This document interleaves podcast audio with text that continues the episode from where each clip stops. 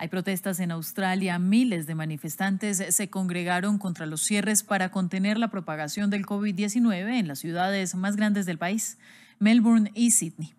En la capital de Nueva Gales del Sur hubo arrestos luego de enfrentamientos con la policía, en los que un grupo de personas arrojó objetos a los agentes montados. La gente salió a la calle sin mascarilla, violando la prohibición de aglomeraciones, un día después de que las autoridades hablaran de que las restricciones podrían permanecer vigentes hasta octubre. Más información desde Melbourne con nuestro corresponsal Camilo Montoya.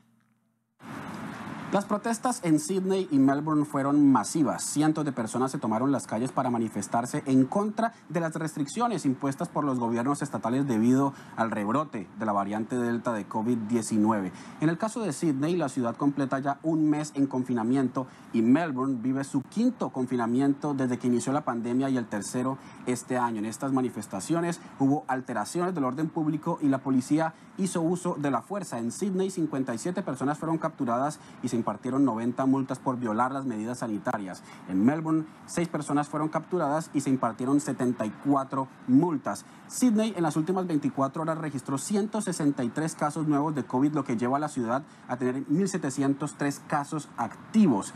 Melbourne tiene una situación diferente con menos casos. En las últimas 24 horas registró 12 casos nuevos y el estado de Victoria tiene 169 casos activos. Las autoridades ahora temen que estas aglomeraciones, estas manifestaciones, eleven el número de casos tanto en Sydney como en Melbourne.